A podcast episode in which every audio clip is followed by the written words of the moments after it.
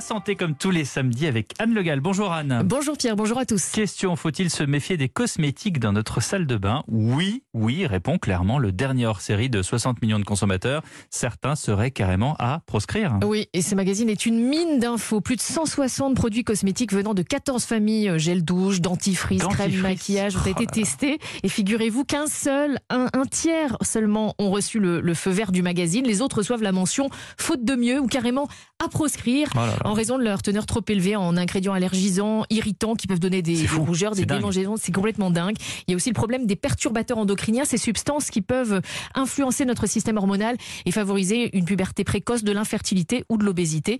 La bonne nouvelle quand même, de façon générale, c'est que la bonne qualité des produits n'est pas forcément une question de prix. Il y a même d'excellents résultats chez des marques euh, distributeurs vendus en supermarché. Alors, on va voir ces produits avec vous et la palme de la toxicité revient au fond de teint. Au fond de teint, et oui, 60% des fonds de teint Ah sont là à là. proscrire. Méfiance aussi pour les gels douches, les shampoings, les crèmes pour visage qui contiennent beaucoup d'allergènes dans leurs parfums notamment et dans les tensioactifs euh, qui sont irritants et polluants.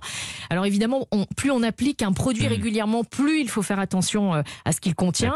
Et quand ce sont des produits qu'on rince, euh, comme les gels douche, euh, c'est un petit peu moins gênant. Mais attention aux dentifrices, on en parlait, euh, même ça. si on les recrache, mais comme on les utilise plusieurs fois par jour, Ouais. normalement, il faut faire attention. Certains contiennent des nanoparticules ou des agents euh, détergents qui favorisent Ah. les aftes. D'ailleurs. Et c'est bien simple, sur 12 dentifrices testés par 60 millions de consommateurs, un seul a obtenu le feu vert. C'est celui de la marque Bionaya de chez Leclerc. Donc ça lave, mais, euh, mais ça décape en même temps. Voilà, c'est le il faut problème. faire très attention. Il y, a, il y a des indices qui peuvent nous aider pour repérer les produits bah, justement les plus toxiques? Alors la règle de base, c'est moins, c'est mieux. Euh, c'est mieux déjà pour la liste des ingrédients. Plus elle est courte, mieux c'est. Une dizaine d'ingrédients, ça peut suffire. Et Mhm. Attention aux produits trop sophistiqués. Un filtre solaire dans une crème de jour en hiver, par exemple. C'est pas hein. vraiment utile. Euh, moins c'est mieux en quantité aussi, donc vaut mieux pas superposer les couches de produits sur la peau pour éviter l'effet cocktail des perturbateurs endocriniens. L'idéal c'est une seule couche, le moins de produits différents possible. Donc attention au sérum, au fond de teint, au maquillage qu'on superpose.